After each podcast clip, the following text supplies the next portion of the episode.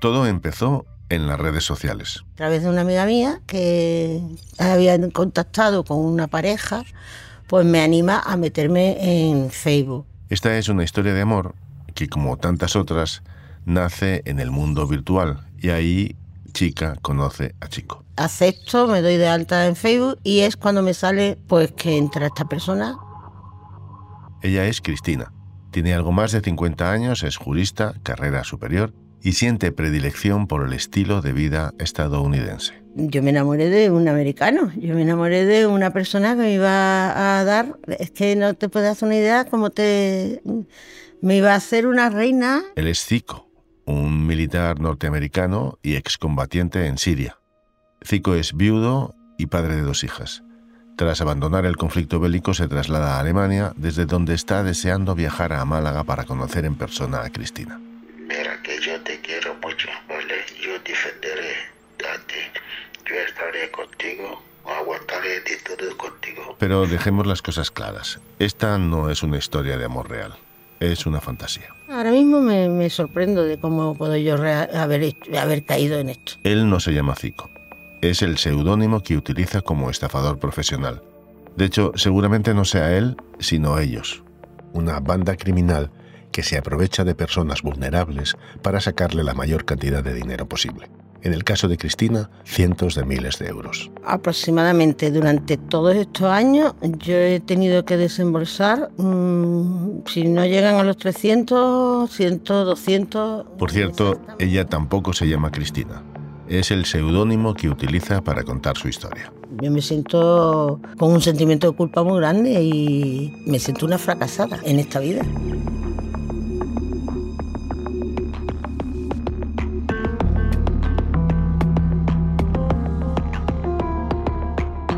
Fuera del radar. En este episodio, la estafa del amor.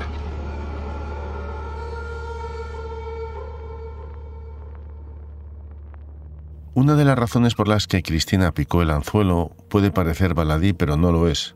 Para ella, desde el primer momento, Zico era la representación, punto por punto, del héroe americano. Que a mis padres, mm, sin querer o conscientemente, nos han inculcado mucho el- la sociedad americana. Y eso ayudó a que cayera fácilmente en la trampa. Un momento donde a mí pues me fascina. ¿Por qué? Porque yo estaba como viviendo una película de, mm, de, de amor. Ahora que se ha difuminado el American Dream, el sentimiento es muy diferente. Lo mismo que, que me encantaba en los Estados Unidos y me encanta. Ahora es que no, no, no te- tengo un rechazo muy, muy, muy claro y muy objetivo. Y muy subjetivo también. porque- De un extremo a otro, de la fascinación al desgarro, hay una gran mentira, una enorme ficción.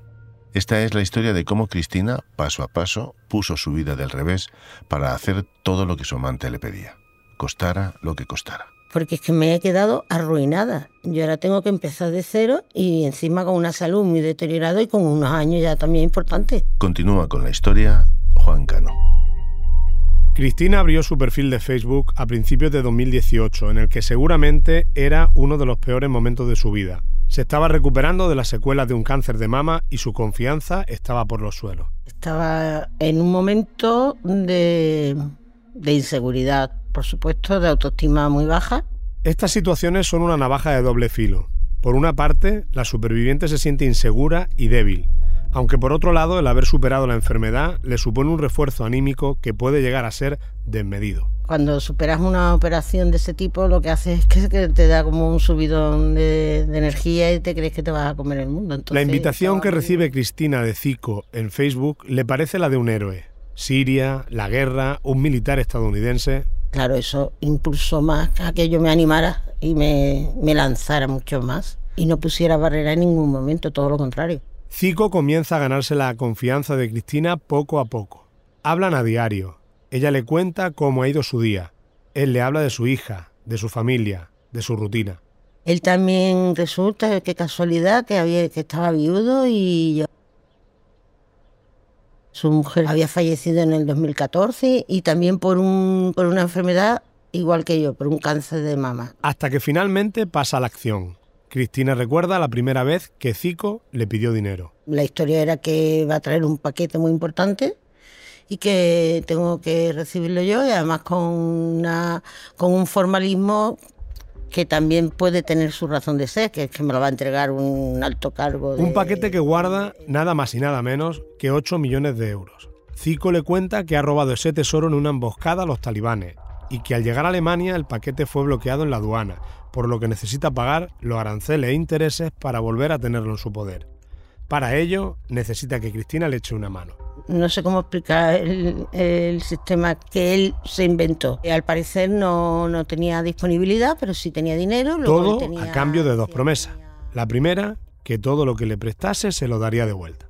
Porque él me decía que no, que no me preocupara, que no me iba a faltar de nada, que en cuanto él llegara yo iba a vivir fenomenal, económicamente desahogada. Y la segunda y más importante, que cuando todo se resolviese iban a poder, por fin, estar juntos. La ilusión le hizo ceder. Porque es que nuestra relación era como si fuéramos pareja. Como si tú tienes una pareja, eh, eh, eh, así eran nuestras conversaciones, así era nuestro día a día y así era nuestro futuro. Y me convence. Para Zico, claro, no es suficiente. Muy pronto la historia se vuelve truculenta porque el dinero no llega a tiempo, se han actualizado los intereses por la demora o hace falta pagar una nueva cantidad por un imprevisto. Tenemos que tener 20.000 mm, euros, por ejemplo, y los tenemos que conseguir en esta semana. Y tú imagínate el estrés al que yo me sometía hasta que conseguía mandarlo, con la ilusión que decía, ya estoy preparando el viaje. Y cuando Cristina no conseguía el dinero en el tiempo que le había marcado, surgían los problemas. Él se ponía muy agresivo y se ponía maltratador con todas las de la ley, y además ahí están los mensajes. Al principio fue muy tormentoso porque era días de amor, días de, cabreo, días de que no todo el día pidiendo dinero. Cristina pasaba por momentos de duda constantemente, pero la promesa de una vida juntos era mucho más fuerte. Él iba a venir, me iba a salvar de todo, pero además con esa confianza y, esa, y, esa, ese cariño como lo expresaba era lo que a mí me hacía engancharme más.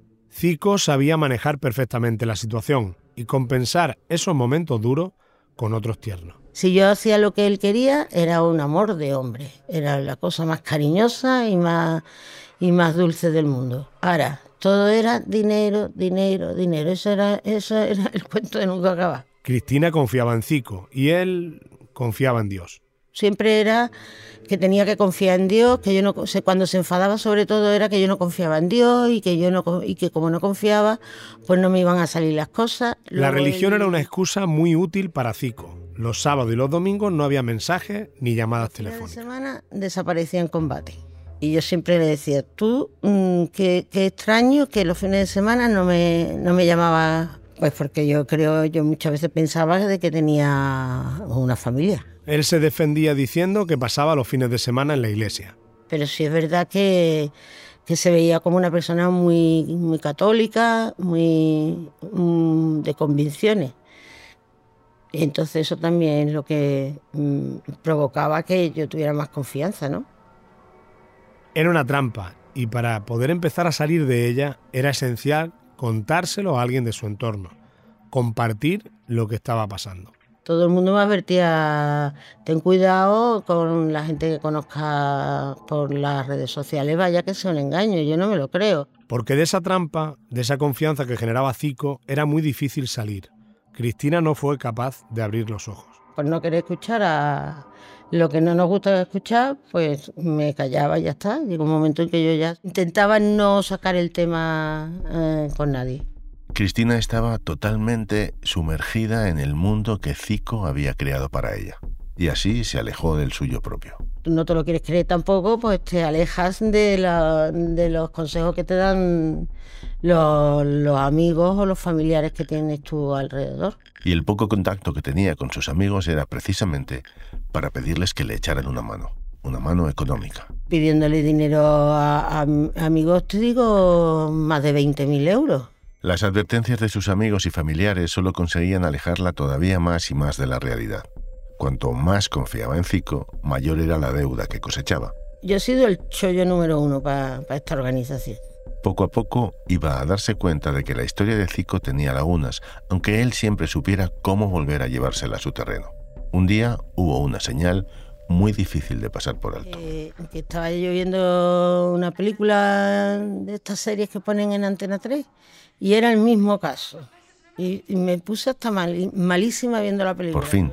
Este, este es el mismo caso que estoy viviendo. Y Esa cuando- noche, cuando hablaron por teléfono, Cristina se atrevió a decírselo a Zico. Le he dicho, esto no es, esto no es normal, esto no tiene ningún sentido. Tú no más que haces pedir dinero, pero tú me prometes, pero tú no apareces. A mí Una me pausa parece- y enseguida volvemos. A los 50 años, Cristina estaba entregada apasionadamente a un fantasma en las redes sociales, pero había empezado a detectar grietas en la historia del héroe de guerra del que se había enamorado. Él, sin embargo, Zico, era un experto en darle la vuelta a la realidad.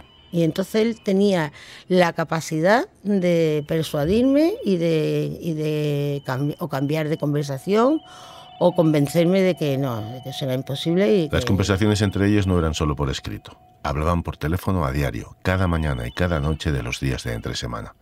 En muchas de esas ocasiones, Cristina dudaba y le preguntaba cómo era posible que la amase si nunca se habían visto en persona. Esta es una grabación original de una de esas llamadas. Te quiero desde mi corazón, por favor, cuando me, cuando me preguntas de mí, me duele mucho porque te quiero mucho. Sigue contando Juan Cano. El cerco de Zico era completo. Para tapar la grieta, él le enviaba por internet fotografías de su hija, de su familia, de su pasado. Me mandó fotos de cuando era más joven. Fot- me mandó una con su mujer, que, que, que él vestido de militar con la mujer. Hay que evitar a toda costa mandar alguna imagen o vídeo en tiempo real. Y pese a que tenían una relación que duraba ya varios años, Zico nunca le pedía ni le enviaba fotografías personales o de carácter sexual. Nunca hay que intimar más de lo necesario. Mira, tengo unas ganas de, o mándame una foto desnuda, o mándame tu foto de... No, no, para nada, todo. Un respeto total y absoluto en ese sentido. Eso La propia Cristina cuenta que si la conversación fluía hacia ese tema, se arriesgaban a que ella dejase de confiar. Que por eso lo hacen muy bien, porque lo tienen muy bien controlado. Porque si tuviera algún tipo de eso ya te estás arriesgando a que yo no responda. Entonces, no, no, no, que va, que va. Con la llegada en 2020 del coronavirus se abre un nuevo escenario para Zico. También luego vino lo del COVID, que eso también le vino muy bien. Eso le vino fenomenal. Superado lo más duro de la pandemia, Zico le cuenta que finalmente quiere ir a España. Vendrá con los 8 millones de euros, aquel tesoro que había rescatado en una emboscada a los talibanes. Pero ahora no solo necesitará el dinero para la aduana, sino también para dos policías alemanes que van a custodiarle. Y entonces a esos dos señores, en principio, había que también pagarles la prueba del COVID, el viaje que tenían que hacer. Todos esos gastos hicieron que los problemas económicos de Cristina empezasen a ser muy evidentes. Debía cada vez más dinero a amigos y familiares, y cuando Zico le volvía a pedir más, ella siempre intentaba ayudarle. Era tal presión la que ejercía sobre mí que tuve que fui a, a- aquí a, a unos usureros a ver si me dejaban dinero. Imagínate en el follón que me hubiese metido. Pero de un modo u otro, siempre conseguía arreglárselas para que ella le mandara lo que le pedía. Yo es que me quedaba flipada de cómo lo conseguía. Las sospechas son cada vez más evidentes. Tengo una amiga que me comentó en su día que había conocido a- por Facebook a, un- a una persona que le pidió 100 euros y ponía el grito en el cielo porque... El verse reflejada en otra historia y sentir que estaba demasiado ahogada le hace pensar en Zico de otro modo. Llega un momento en que yo ya no puedo más. Soy yo misma la que empiezo ya a, a- a decir, bueno, esto ya se acaba. Eso ya- esto, ya, esto ya no tiene sentido. Incluso llega a leer sus mensajes con otro ojo. Empieza a pensar que hay una mujer detrás de quien escribe. Esto no lo está mandando un hombre. Una florecita no te la manda un hombre.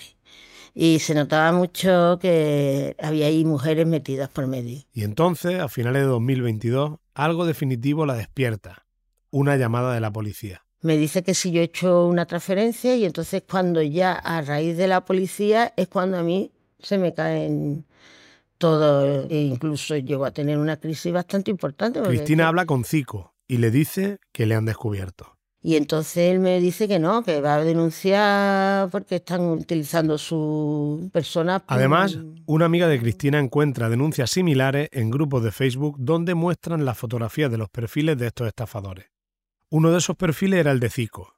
Desde entonces, Cristina empieza a ignorarle. Yo no llego a terminar con él, yo no le digo lo hemos dejado, sino que a raíz de, cuando ya se formaliza la denuncia, la, pues me imagino, él vuelve a tener contacto conmigo, pero ya mm, más en el tiempo y ya hasta que ha dejado de hablar. El principal problema de estos casos es que las denuncias llegan muy tarde.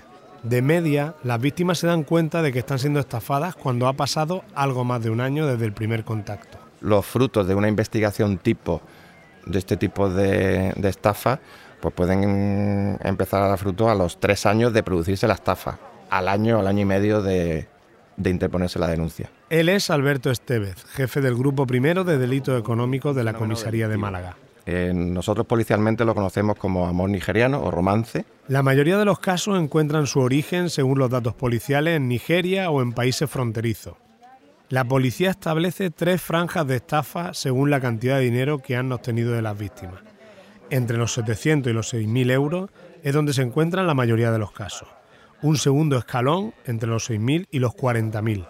Y luego hay cantidades desproporcionadas que llegan a los 200.000, 300.000, incluso 400.000 euros. O sea, es increíble.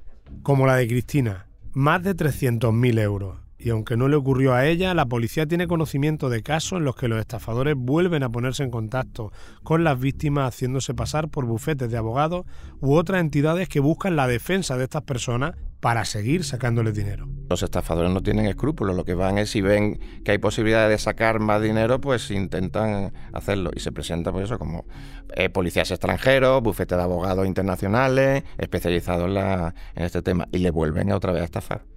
Para la policía, la baja autoestima es el principal causante de caer en este tipo de estafa. Entre las víctimas no hay un patrón socioeconómico, pero todas se encuentran en una situación personal delicada, como en el caso de Cristina, convaleciente de un cáncer. Sino es la vulnerabilidad de la víctima. Ese es el, esa es la clave, es la clave. En la gran mayoría de los casos denunciados, las víctimas son mujeres, aunque el número de hombres que pasan por situaciones similares ha aumentado en los últimos meses. La edad oscila entre los 40 y 60 años, principalmente alrededor de los 50.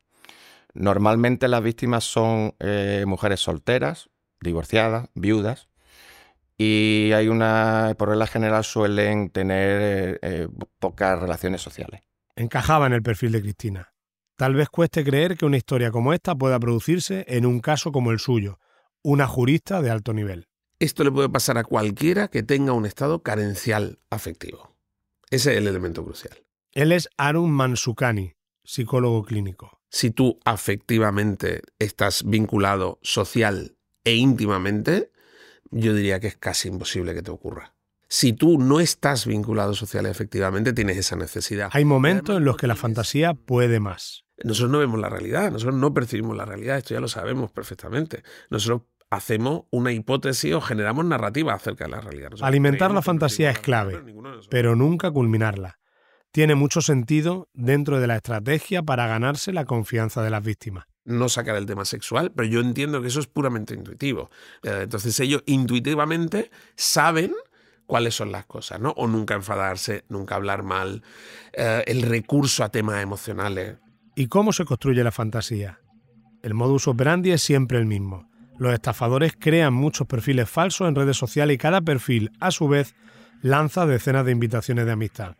Estos perfiles siempre tienen un punto en común. La supuesta persona tiene una actividad profesional muy atractiva. Piloto de, aviones, médico en zona de conflicto eh, bélico, militar de Estados Unidos destinado, por ejemplo, en Afganistán. En el caso de Cristina, o sea, en el caso de Zico, la guerra era la de Siria. En Málaga, la policía realizó una primera detención en septiembre de 2022. A partir de ahí comenzaron a tirar del hilo y desmantelaron la organización criminal en enero de 2023.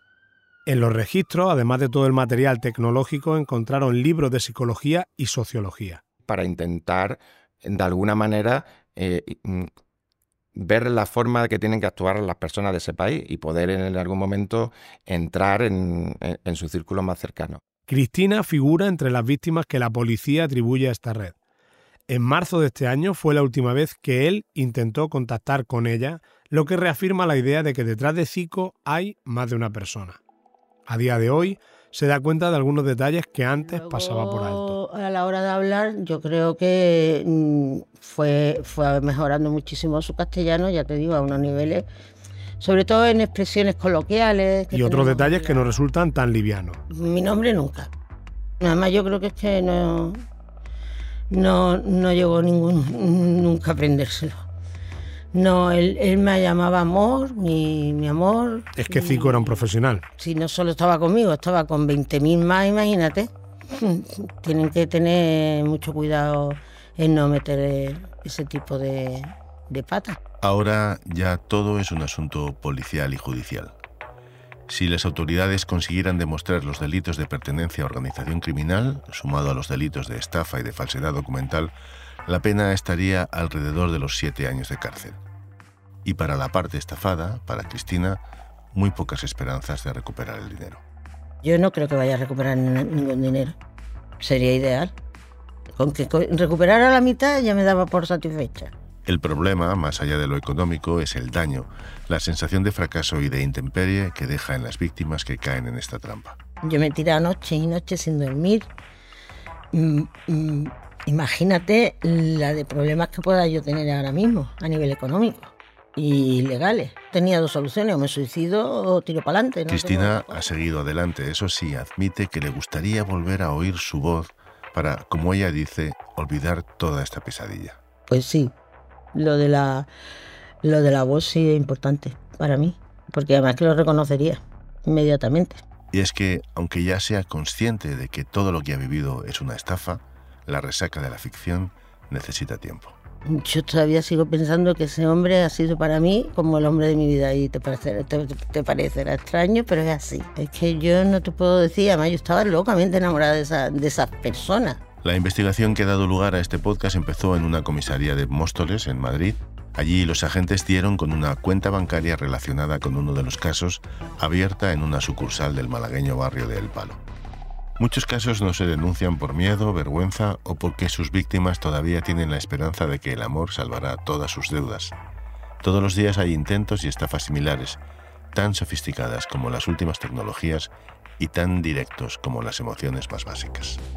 Este ha sido otro episodio más de Fuera del Radar, el podcast de periodismo narrativo que se mueve más allá de la noticia. Gracias a Juan Cano por investigar y narrar esta historia, a Curro Fernández Baja por la producción técnica y a Ana Pérez Brian por la coordinación en Málaga. Soy José Ángel Esteban, gracias por escuchar. Fuera del Radar es un podcast narrativo producido por los periodistas de las cabeceras regionales del Grupo Vocento. La coordinación general es de Andrea Morán Ferrés. Carlos García Fernández y Luis Gómez Cerezo han hecho la edición. La producción técnica es de Íñigo Martín Fiordia el diseño sonoro y la mezcla de Rodrigo Ortiz de Zárate, y la dirección y producción ejecutiva de José Ángel Esteban.